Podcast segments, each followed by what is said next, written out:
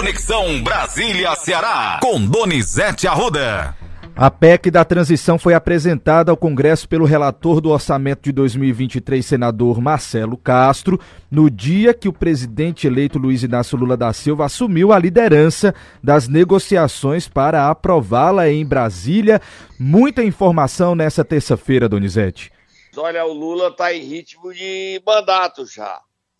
Ele apresentou a PEC da transição, a PEC da gastança, a PEC da bondade, e começou a discutir como viabilizar o dinheiro do Bolsa Família, que é o antigo Auxílio Brasil. Era Bolsa Família, virou Auxílio Brasil, volta a ser Bolsa Família. Tem muita gente falando que não vai aprovar, que não acha certo. Só que o orçamento que o Lula está discutindo não é dele, não. É o orçamento elaborado pelo governo Bolsonaro.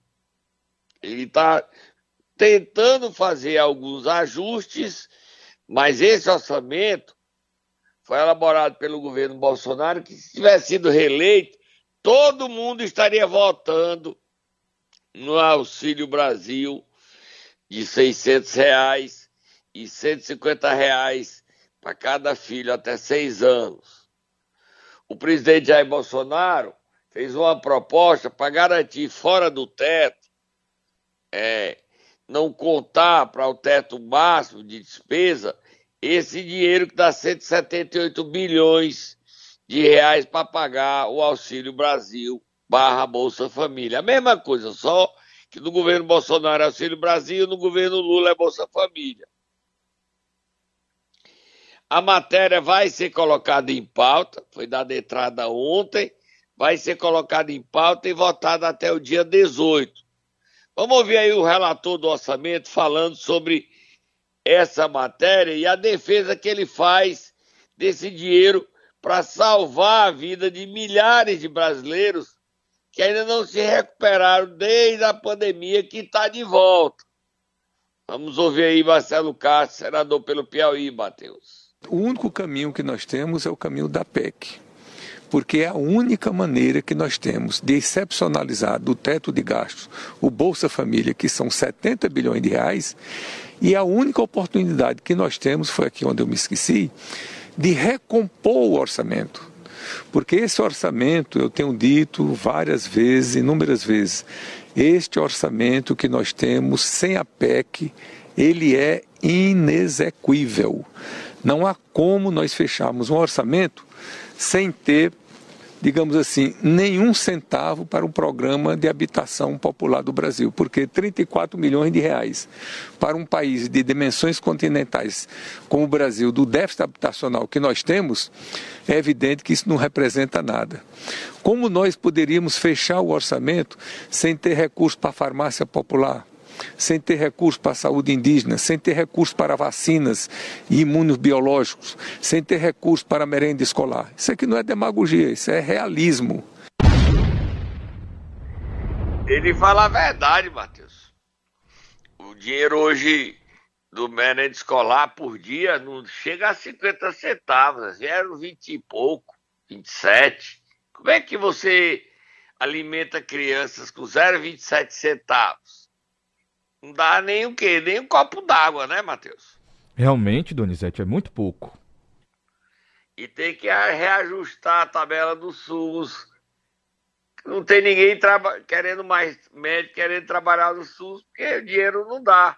É um avanço, é, mas tem que reajustar a tabela que está com 20 e tantos anos que não tem reajuste. As Santa Casas estão todas falidas.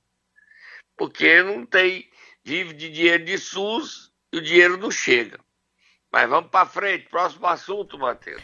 Vamos continuar falando então no governo Lula, Donizete, porque o ministro da Defesa deve ser anunciado já na semana que vem. Já tem nome para assumir o cargo? É a surpresa. Conversa hoje com o Lula.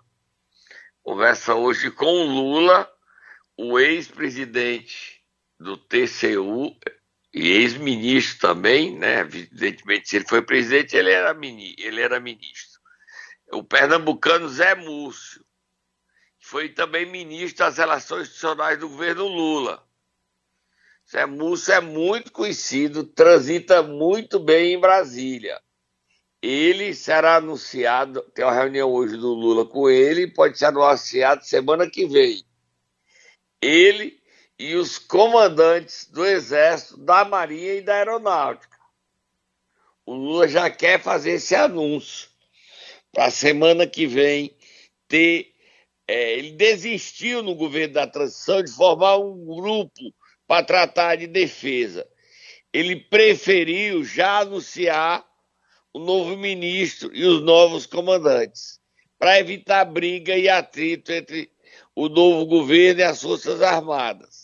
Zé Múcio, a princípio, não aceitou, mas o presidente disse que é uma convocação e hoje tem a reunião dos dois para definir, bater o martelo final.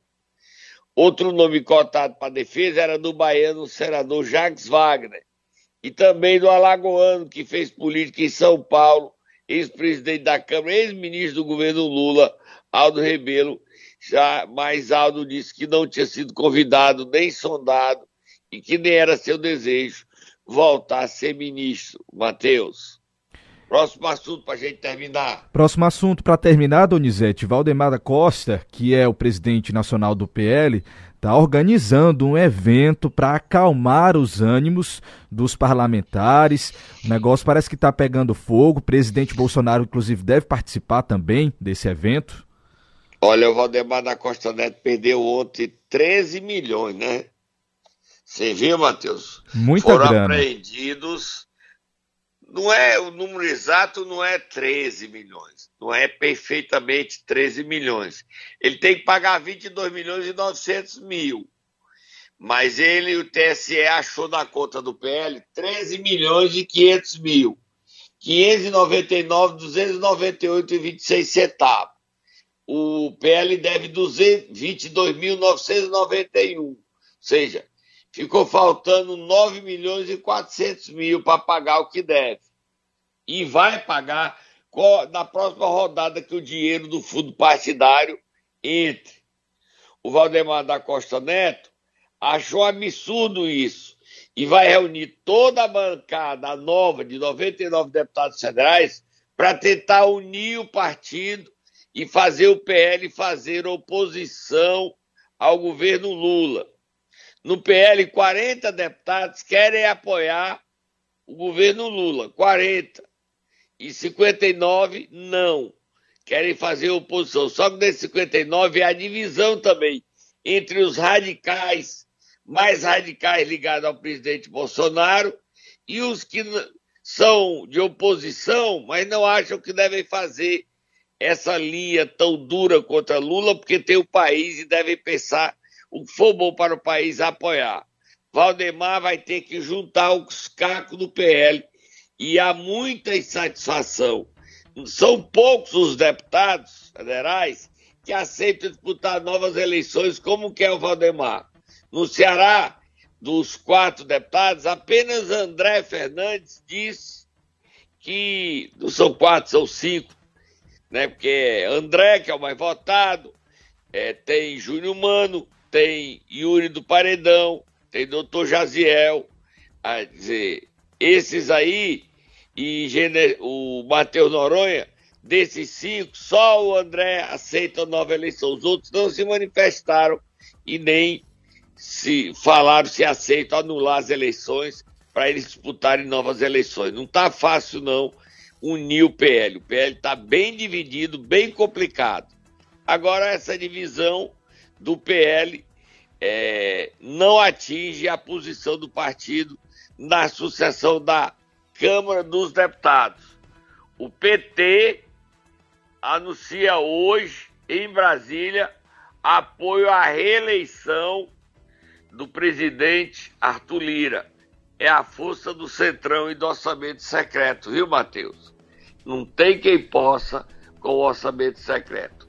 O PT declarará hoje apoio a Arthur Lira, que é candidato único a um novo mandato de dois anos. No Senado, Rodrigo Pacheco ainda não tem esse consenso de ser candidato único. Rogério Marinho ainda tenta se viabilizar, mas não está fácil.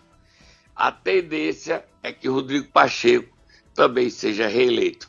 Vamos dar uma paradinha, Matheus. A gente volta já. Momento Nero. E nós vamos acordar quem nesta terça-feira, Donizete? Todo o mundo feliz. Conselheiro da Anatel, cearense Vicente Aquino. Vamos lá, Tata, acorda ele.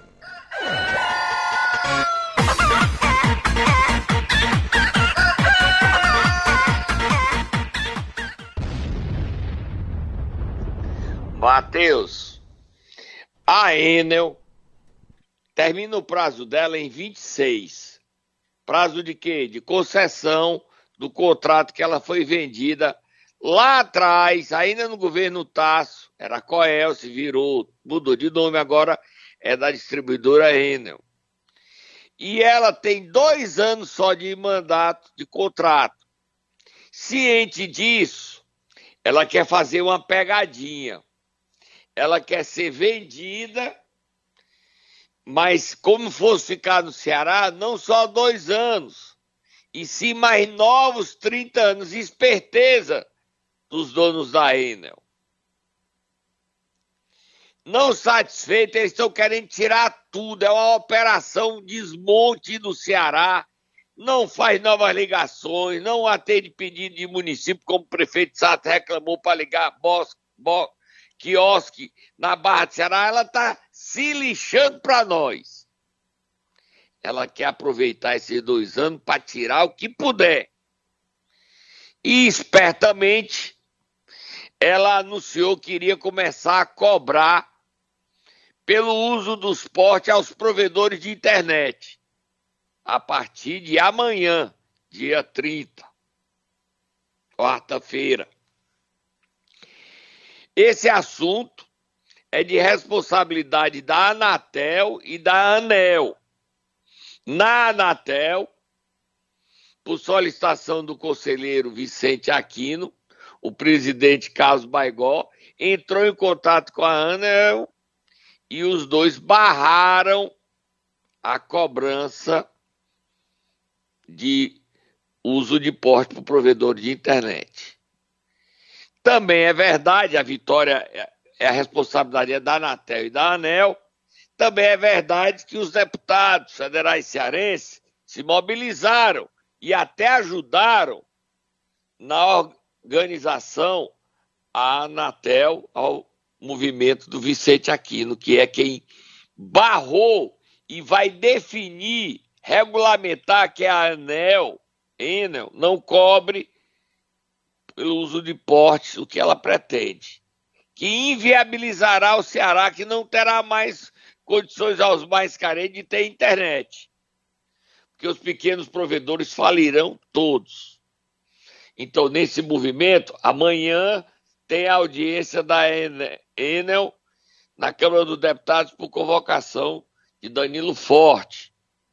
E na Assembleia tem uma comissão que está vigiando a Enel, para não só esse assunto, como os outros, uma comissão com Fernando Santana, deputada Fernanda Pessoa e o deputado Guilherme Landim.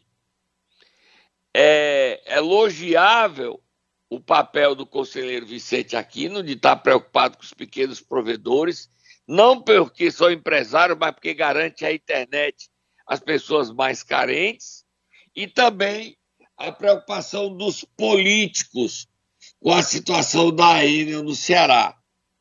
A Enel não tem mais 30 anos. O governo do estado do Ceará deveria imitar o governo do Goiás e chamá-la e dizer: ó, vocês têm dois anos e nós vamos fazer uma nova licitação para aparecer uma nova empresa interessada, porque esse dinheiro seria uma redenção ao governo Elmano de Freitas para investir na melhoria de vida dos cearenses. A Enel já ganhou demais no Ceará em 27 anos. Demais! Já explorou demais o povo cearense. E ela agora quer dar uma de gaiata e vender por mais 30 que ela não tem direito de vender. Isso é golpe. E os políticos, até amanhã esse assunto deve ser discutido em Brasília o golpe da Enel. Ela tem três anos de contrato, só que no último ano ela já é a nova licitação, então nem conta, são dois anos de contrato e ela quer ser vendida, sem poder ser vendida. Quem é que vai comprar um contrato de concessão de dois anos, pagando o que a Enel quer, que ela nem diz, são milhões? Gaiatice da Enel. Em Goiás, a Enel foi posta para correr. E é o mesmo que a gente deveria fazer aqui no Ceará. Para terminar, reconhecer e aplaudir o trabalho do conselheiro Vicente Aquino em garantir que a Enel não cobrasse dos pequenos provedores o valor exorbitante do aluguel dos portes. Vira a página, Matheus. Donizete, a gente vai voltar a falar a respeito da PEC da transição, porque é de interesse nosso também saber aqui como é que os deputados, os parlamentares cearenses, deputados e senadores, eles vão votar a respeito dessa matéria. Você tem as informações a respeito disso? Tem até hoje o Jornal Diário do Nordeste traz também uma matéria sobre isso. Olha, é interessante ver a falta de coerência do senador Eduardo Girão ele diz que vai votar contra. Aí eu faço a pergunta a ele: se o que está aí não foi criado pelo Lula, ficar fora do teto não foi uma decisão prioritária do Lula, também estaria fora do teto se o presidente eleito fosse Bolsonaro. Você votaria contra, né, senador Eduardo Girão? Não. Então, por que, é que o senhor é contra ficar fora do teto? Por que, é que o senhor é contra o benefício do Auxílio Brasil, que é igual, só muda o nome para Bolsa Família? Me explica aí. O senhor usa uma desculpa amarela de que é, isso pode quebrar o país. O senhor iria usar essa desculpa se fosse o governo Bolsonaro? Não, né? Não não usaria essa desculpa. Além do senhor, quem também está reticente a votar é o deputado doutor Jaziel. O deputado federal Capitão Wagner também tem feito questionamentos sobre é, como votar. Não está consciente ainda. Ele cobra cautela do novo governo para que o valor extrateto seja maior do que o necessário. Tende a votar. Esse discurso, ele tende a votar. O equilíbrio deve existir, diz o capitão Wagner. O senador Eduardo Girão é o único que está contra abertamente. Estou estudando com muito cuidado o texto dessa PEC que a responsabilidade fiscal é uma grande conquista do país, mas do jeito que chegou, parece uma PEC do fim do teto de gastos. Precisamos resolver o aumento do valor do Auxílio Brasil, porém sem incrementar a inflação por conta da má gestão e imprevisibilidade da economia. Ô, senador Eduardo Girão, má gestão nem começou o governo, homem. O governo começa dia 1 de, abril, de janeiro, não é 1 de abril, não. O senhor quer fazer oposição ao governo Bolsonaro. O orçamento, quem mandou para o Congresso é o governo Bolsonaro. O senhor apoia. Outro que também não ainda, a princípio, vai votar contra, mas é porque está com raiva do mundo, acabou o mandato, conseguiu ser candidato, é Tasso Gereissati. Esse é o jeito extrateto de garantir o Bolsa Família para os mais carentes. Então, se tiver chance, manda uma pergunta para o Tássio para Eduardo Girão, que é que eles são contra o Bolsa Família, o pagamento de 600 reais. O Eduardo Girão tem que esquecer que ele entra nos últimos quatro anos. Daqui a quatro anos, quando virar o ano, ele começa os quatro anos finais de mandato dele, ele vai querer a reeleição. Vira a página, Matheus. Agora, 7 horas e 43 minutos, Donizete, vamos falar de denúncia. Tem uma denúncia séria que nós vamos fazer aqui no programa hoje, não é isso? Isso. Os vereadores Reginaldo Benício e Rodrigo Douri falam porque é que o Reginaldo Benício mudou de lado, ficou contra a eleição do Toda Guilmar e hoje o prefeito Bruno Figueiredo e o presidente da Câmara, Didão, querem contra as decisões judiciais que impedem nova eleição, elegerem Raíssa Menezes de qualquer jeito. E numa confissão, numa, numa conversa com o Rodrigo Dauri, o vereador Reginaldo Benício fala que se vendeu e que está pensando nele e que está se.